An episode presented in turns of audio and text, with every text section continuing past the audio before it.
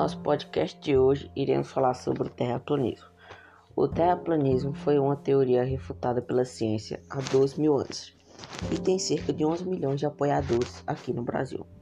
Ao longo dos séculos, a teoria terraplanista sempre esteve presente, mas de forma íntima.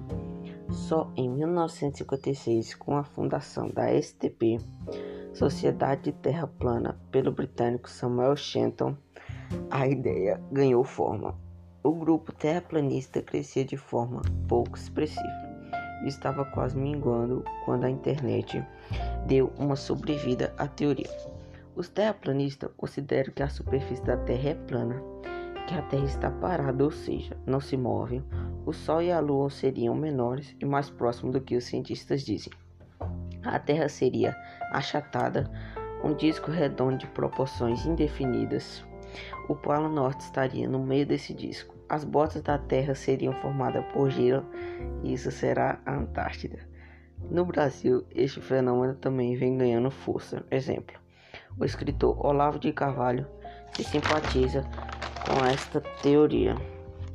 Agora vou mostrar alguns fatos científicos que provam que a Terra não é plana. Observe um barco. Quando um barco desaparece no horizonte, ele vai ficando menor até não conseguimos vê-lo. Na realidade, o que é? Partes da estrutura vão sumindo antes das outras. Primeiro o casco da embarcação e só no fim a ponta da vela. Aristóteles descobriu esse, fa esse fato há cerca de 350 anos antes de Cristo e nada mudou desde então. Diferentes constelações são visíveis de diferentes latitudes.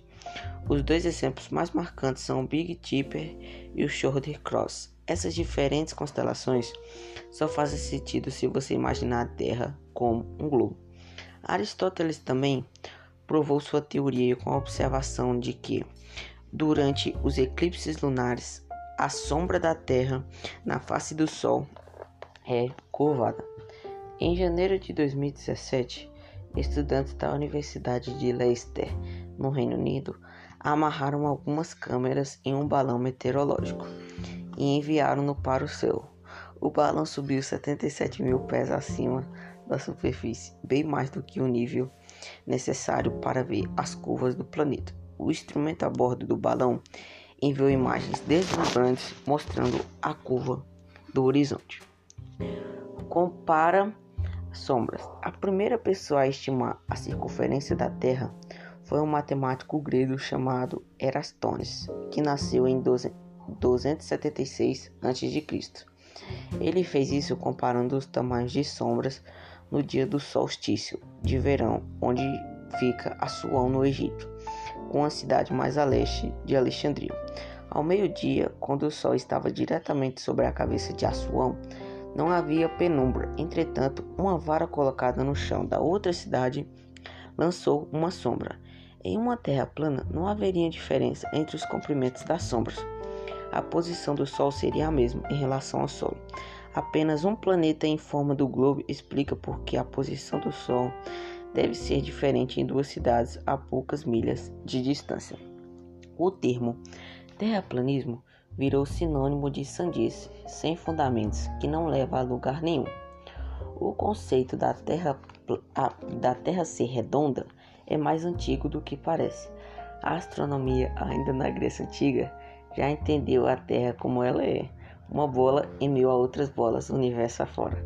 As grandes navegações foram a prova prática da redondeza do planeta. Ela mostra que ao navegar cada vez mais para o ocidente, uma hora você chega ao Oriente, como fez Fernão de Magalhães no início do século XVI. Vale ressaltar que as grandes religiões aceitam a esfericidade da Terra como um fato da natureza. As verdades reivindicadas pelos terraplanistas se resumem a tentativas de refutar conceitos provados e comprovados por mais de dois mil anos de ciência, mas isso não é necessariamente um problema. Para tudo que você quiser questionar, sempre haverá uma resposta. Esse foi o meu podcast sobre terraplanista. Obrigado pela sua atenção.